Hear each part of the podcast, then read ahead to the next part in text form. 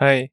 大家好，欢迎收听《儿牙一张嘴》，我是如意成儿童牙科专科医师。这里是一个分享有关小孩看牙一切事情的地方，尤其是爸爸妈妈最常问的问题，或是我最常提醒爸爸妈妈的话，也可能是一些小便跟我们互动的故事。如果你还想了解更多，请直接 Google 卢玉成，你会找到更多我写的故事与内容。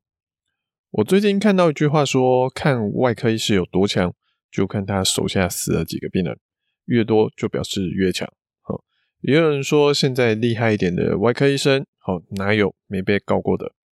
我当牙医大已经大概快要十二年了，我遇过几个家长跟我曾经闹得不愉快，有些是顺利的解开误会，有一些是家长气噗噗的离开。不过幸运的是，目前还不需要跟家长在法庭相见的那种程度。这个礼拜我又遇到一个家长差点跟我起冲突的状况。就这个案子，我希望跟大家说说，对于家长怎么找牙医，怎么面对牙医，才容易遇到好牙医。好，那今天的小病人是小圈，是个大概九岁的小男孩，或该说是已经是有大男生了。哦，身高已经快要超过他妈了。他已经来我们诊所好几年了。妈妈刚来的时候就说：“啊，我听说我朋友的小孩啊，听说有那个多的牙齿，后来还要去医医院全身麻醉把它拔掉。哇，那真的太可怕了！我不想让我的小孩也走到那一步。哎，医生，你我们家小圈也有这样子多的牙齿吗？”妈妈说的状况是这个样子的，好，就是我们嘴巴里面，好，通常乳牙大概在三岁前会全部长齐。而乳牙全部都会掉，全部都会换牙，每一颗乳牙都会有相对应的一颗恒牙，到时候恒牙会挤掉相对应的乳牙，然后长出来。那所谓多的牙齿，我们都叫它多生牙，就是不属于这种一对一的对应关系，额外多的牙齿，就是它没有相对应的乳牙，但它在恒牙的时候会。突然的冒出来，它比较像是恒牙系统的一种牙齿，所以长出来的时间通常会比较晚，可能五六岁或是更晚。它的位置最常出现在上颚门牙，就是上面的门牙中间，常常会挤压到正常恒牙的生长，造成正常的恒牙、门牙长牙就会偏一边。所以通常有多生牙的时候，我们都建议把它拔掉。比较不会去影响到恒牙，而小圈的状况呢，因为已经可能是两三年前的事情了。说实在，我不是很记得当时详细的对话。好，可能是因为小圈那时候他的上门牙已经长得很直很漂亮，我们初步评估，嗯，小圈应该没有多生牙的问题，至少没有最常见的上颚多生牙的问题，所以我们就当这件事情解决了。直到这个月，小圈的妈妈。带着小圈来回诊，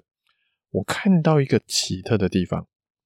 小圈下面的门牙靠近舌头的那一边，哎，有个硬硬的东西凸出来，看起来好像是一颗牙齿。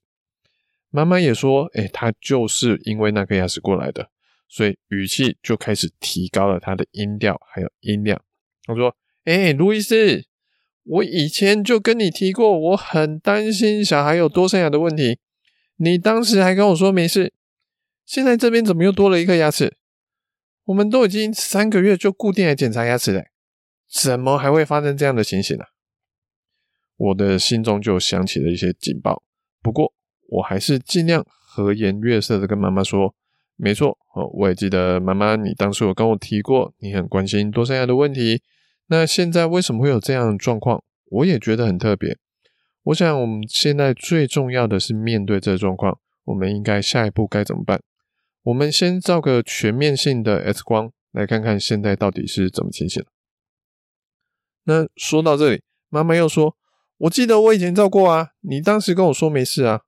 好，可是我给妈妈赔了一个笑脸，说：“我现在在我们的系统没有看到之前有照过这种全部牙齿的 X 光。嗯，我们前一阵子因为系统有做一些更换。”我不确定是不是因为这样子有些缺失，可能档案暂时就漏掉了。不过没有关系，我们可以先就现在的状况再重新照一张才清楚现在应该要怎么处理，这样子可以吗？好，妈妈虽然可能还是有一些情绪激动的地方，但还是认同我的说法，就跟我们一起去照 X 光。为什么我说一起去照 X 光呢？好，因为我平时看牙的儿童牙医诊间是在二楼，那旁边有一个可以照小孩局部牙齿的 X 光室，但是要照整颗口腔的 X 光机的话，那个在我们的一楼，所以我就这样子带着妈妈跟小圈下去一楼。妈妈在下楼的时候，还一边走一边跟小圈说：“诶，我们有来过一楼照 X 光吗？”小圈就摇摇头说：“嗯，应该是没有吧。”到了 X 光室，妈妈更是笃定的说：“哦，这边我们真的没有来过哦，那我们真的是没有照过。看来我们不是档案医师，是真的在我们这边还没有照过这种全部牙齿、全部嘴巴的 X 光片。”妈妈发现自己刚刚好像有点把话说得太满，可能有点不好意思，情绪已经开始比较冷静了。当然，我这时候也不会这时候反过来去跟妈妈大小声，好说哈哈哈这样子，那样就太不知好歹了。我们照完 X 光，发现诶，其实就连已经照完了这种全部牙齿的 X 光，竟然在 X 光上也很难看到这次的问题所在。哦，因为它刚好被其他牙齿还有就是脊椎的影像给挡住，所以说实在的没有很清楚。不过，至少我们能确认的是，小圈的其他恒牙是有在正常的位置，还有正常的方向的。因为有时候我们在奇特的位置看到牙齿冒出来，不见得是因为多生牙，有时候是因为旁边的恒牙歪了过来，变成用奇怪的方向跟奇怪的位置长了出来。如果这时候我们就以为它是多生牙而拔掉它的话，可能还要烦恼说，那原本位置少了一颗恒牙，应该要怎么办？所以照完 X 光之后，我就一边跟妈妈讲解 X 光，一边说明小轩的那个位置牙齿啊，就连我们现在已经知道说那边真的是有状况了，结果在这张 X 光片真的还是很难看得出来，而且这个下面门牙的区域啊，也是非常罕见多生牙会发生的状况。常常我们提到多生牙。大多是在上面的门牙的区域，我大概每一两个月，哦，可能就可以看到一个。以前在台大医院的时候，甚至可能每个礼拜都可以看得到，真的有点见怪不怪的感觉。但是下面门牙有多生牙的，说真的，我自己当牙医以来还没有看过这边长多生牙。我后来去查，发现这区域的多生牙大概占全部多生牙的大概四点二趴而已。听起来可能觉得还好，可是多生牙本身就是一个发生几率大概在三趴上下的一个状况，这样等于平时发生的几率只有大概零点一二趴哦，还不到一趴的状况，真的算是非常罕见的情形。妈妈听完我的说明，好，态度又更软化了，而且她想起来说：“诶，卢医师，我之前真的有照过，有看过他有这种全部嘴巴的 X 光了。”但应该不是在你们这边拍的。不过我记得那时候的 X 光，它在门牙，就是下面门牙这边，它那边有一根一根的东西啊，怎么今天没有看到嘞？我就说那个可能是前几年在照的时候，恒牙的门牙还没有长出来，但它已经在骨头面卡位了，所以妈妈说的那一根一根可能就是恒牙。现在它都已经长出来了，所以它一根一根的，就是它现在门牙的位置。好，所以那个应该是没什么问题。妈妈自己听完之后，就做了一个小结论，说：“所以现在就是小圈它下面很罕见的位置长了一个多生牙，连 X 光都不容易看到，对不对？”我就说：“哦，对，真的是这样子，真的是一般人都不会怀疑这个状况，我也从来没有看过。”妈妈说：“没关系，那我们现在这颗应该要怎么办呢？”我说：“多生牙通常会担心的是影响到恒牙排列的状况，所以我们会建议要拔掉。”不过它长的位置在下面门牙靠舌头那边，其实不会影响到上面牙齿咬起来的时候，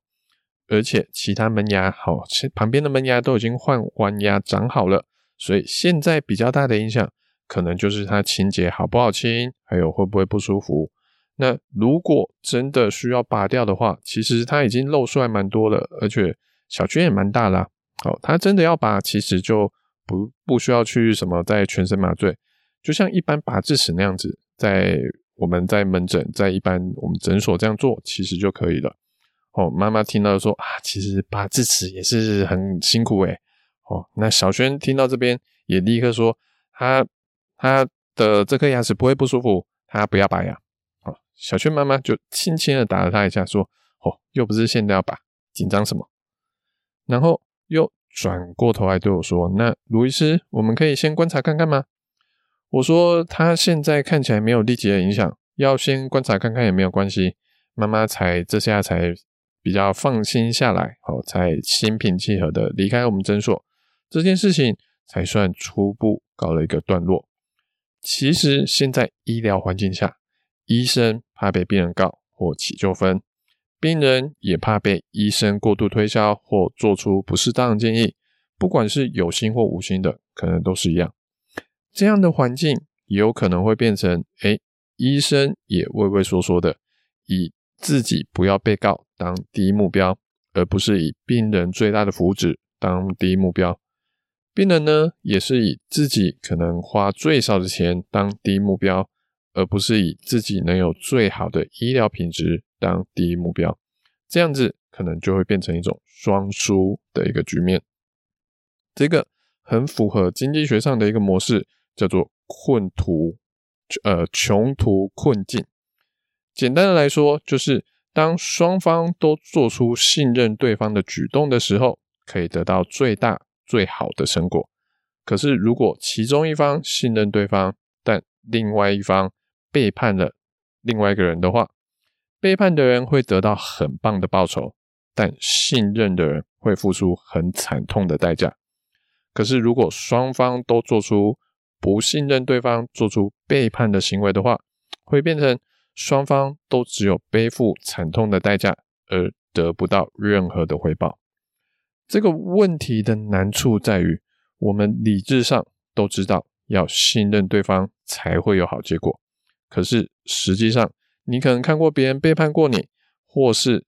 甚至你自己就曾经被背叛过，所以从此不相信别人是可以信赖的，而只能走向双方互不信任，或是对方明明信任你，可是你却做出类似背叛对方的局面。这两个听起来都不是很好。同样的，医生跟病人落入这样的局面，会变成病人不敢说出自己实际上的顾虑，而医生也不敢说出最好的建议，然后双方就只能得到一个普普通通，甚至不是很好的结果，没有人得到好处。穷途困境之所以有名，就是因为它是一个很难解决的状况，所以我也不敢说有什么百分之百成功的一个解法，我只能说。目前比较合理的做法是，就是一开始先以信任去回应对方，然后看对方的反应。如果对方也以信任来回报你，那就继续用信任回应对方。